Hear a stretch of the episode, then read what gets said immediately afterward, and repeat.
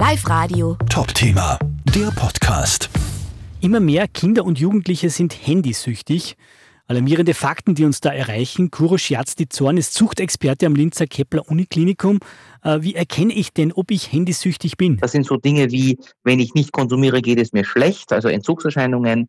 Ich vernachlässige andere wichtige Interessen und Pflichten massiv aufgrund meines Konsums und so weiter. Dazu kommt bei den Jugendlichen und, und Kindern, dass sie auch sozial sich isolieren im, im echten Leben, sondern nur mehr virtuelle Freundschaften und, und, und Gruppen haben. Das heißt, wann wird Handysucht dann richtig problematisch? Problematisch wird es dann, wenn das normale Leben darunter leidet. Das heißt zum Beispiel, wenn die Kinder plötzlich von der schulischen Leistung her massiv abfallen oder wenn sie kaum mehr schlafen, weil sie die ganze Nacht am Handy oder am Computer sind. Äh, oder wenn sie alle anderen Hobbys, zum Beispiel Sport und, und sonstige soziale Kontakte im echten Leben, völlig vernachlässigen. Ja, und die Zahlen von handysüchtigen Kindern und Jugendlichen steigen leider massiv an. Also wir sehen an unserer Ambulanz leider einen massiv steigenden Trend, dass immer mehr und immer jüngere Kinder und Jugendliche mit ihren Eltern zu uns kommen, weil die Kinder tatsächlich dann schon Handy- oder Internetsüchtig sind. Also das ist ein Trend, den wir schon seit Jahren beobachten und ehrlicherweise bin ich voller Sorge, wo, das, wo wir in fünf oder zehn Jahren stehen werden. Scheint also kein Ende in Sicht. Ein spannendes Projekt gibt es trotzdem aktuell am Gymnasium in Daxberg. Dort muss das Handy seit den Semesterferien bis hin zu den Osterferien bei den Schülerinnen und Schülern zu Hause bleiben. Das heißt insgesamt fünf Wochen ohne Handy.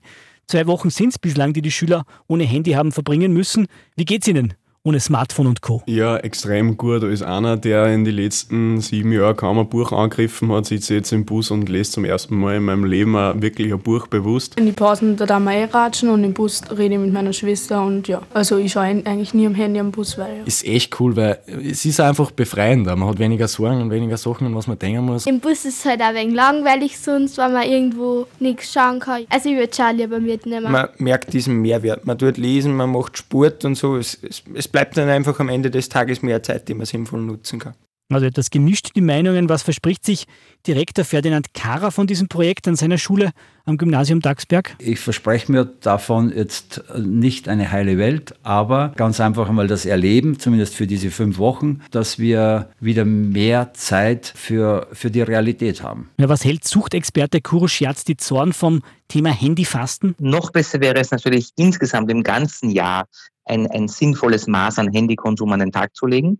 Aber so oder so macht es Sinn, einmal sozusagen eine Zeit lang Handy zu fasten, weil erst dann bekommt man eigentlich ein Gefühl dafür, wie wichtig ist mir das Handy schon, äh, wie sehr habe ich meinen Konsum noch, noch unter Kontrolle. Wichtig sei vor allem auch die Vorbildwirkung der Eltern in Sachen Umgang mit dem Handy. Natürlich lernen Kinder auch sehr viel durch das, was ihnen vorgelebt wird. Das heißt, es macht schon Sinn, dass die Eltern selbst einen sehr bewussten Medienkonsum an den Tag legen. Da rede ich aber nicht nur vom Handy oder Computer, auch vom Fernsehen, dass einfach generell vorlebt, dass diese, diese, dieses Medienkonsum nur für bestimmte Zeiten vorbehalten ist. Dass man aber sehr wohl zum Beispiel beim Essen keine Handys am Tisch hat und auch nicht rangeht, äh, außer jetzt es ist ein Notfall oder man braucht das beruflich.